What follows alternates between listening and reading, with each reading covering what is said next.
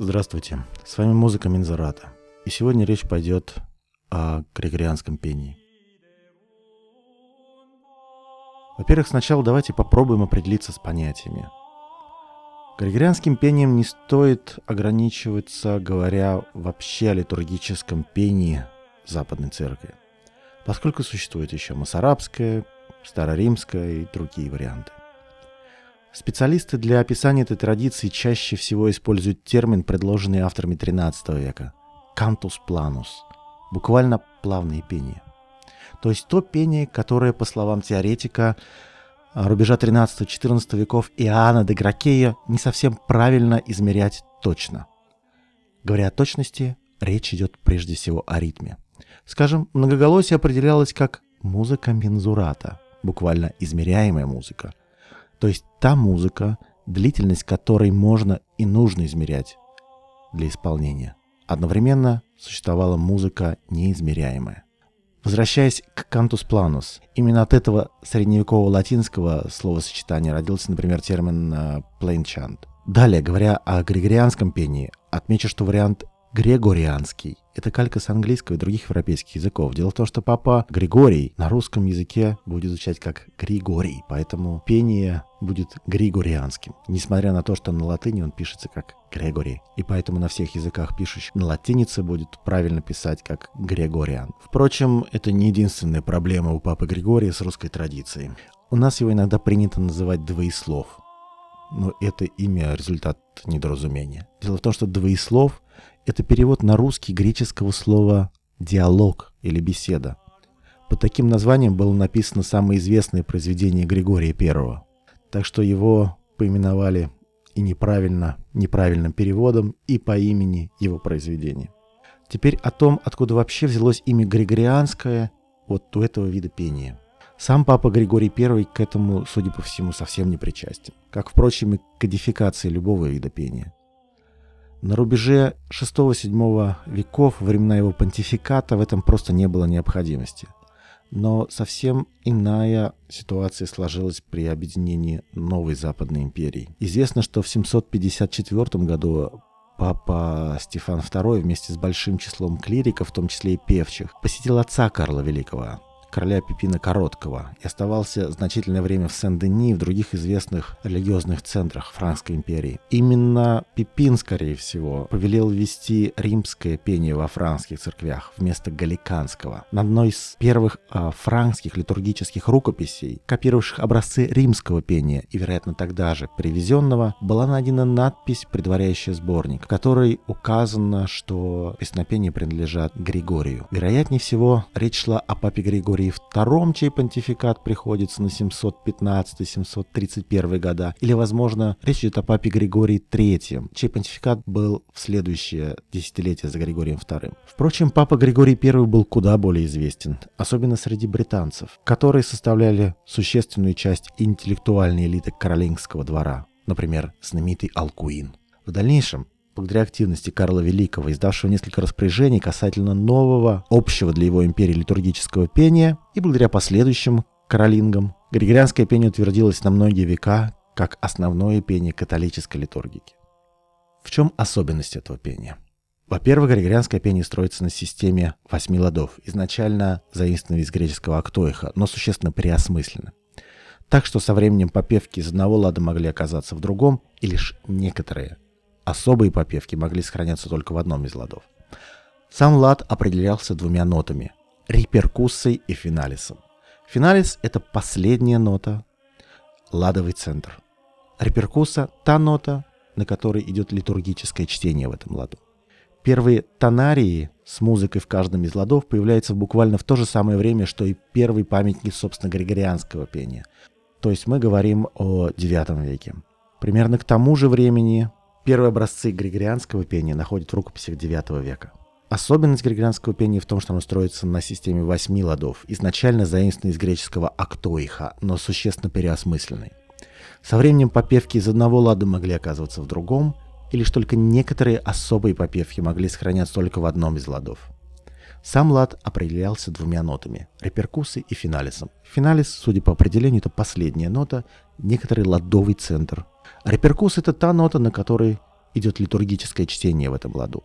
Первые тонарии с музыкой в каждом из ладов появляются буквально в то же время, что и первые памятники, собственно, григорианского пения. К этому же времени, в середине IX века, относят и первые теоретические работы по восьми ладам на латыни, например, «De Octotonis» неизвестного автора. Важно понимать, что то, что мы можем назвать григорианское пение, это результат долгое время не прекращавшейся традиции литургического творчества. Поэтому уже в IX веке появляются новые жанры, такие как тропы и секвенции, которые сначала принимаются в штыки, осуждаются местными соборами, но затем занимают существенное место в средневековой литургической традиции. Если переходить к нотации, нотации которой записано григорианское пение, то снова придется вспомнить о многонациональной империи франков.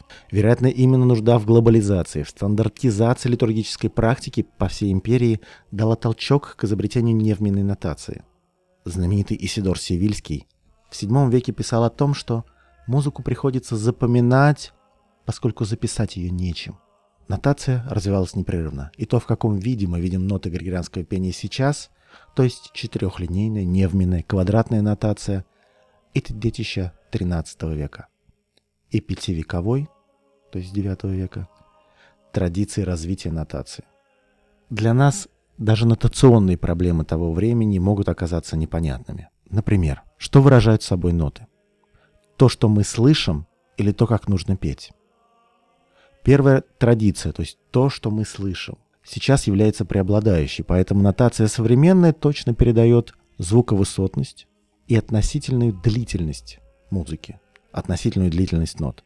Гораздо хуже она передает мелизмы и совсем не указывает, например, такие вещи, как положение гортани певца, глубоко или близко формируется гласная, как поется или не поется та или иная согласная. И, возможно, сам вот переход к нотации, сам подход к такой нотации формирует наше музыкальное восприятие. И те мелочи, заметьте, это для нас мелочи, которые мы не различаем, были основой другой нотации, нотации того, как это поется.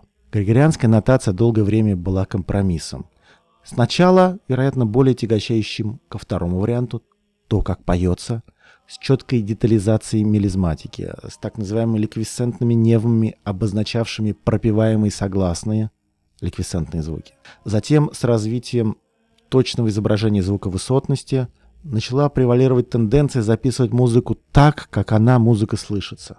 Квадратная нотация XIII века четко изображает звуковысотность, фразировку.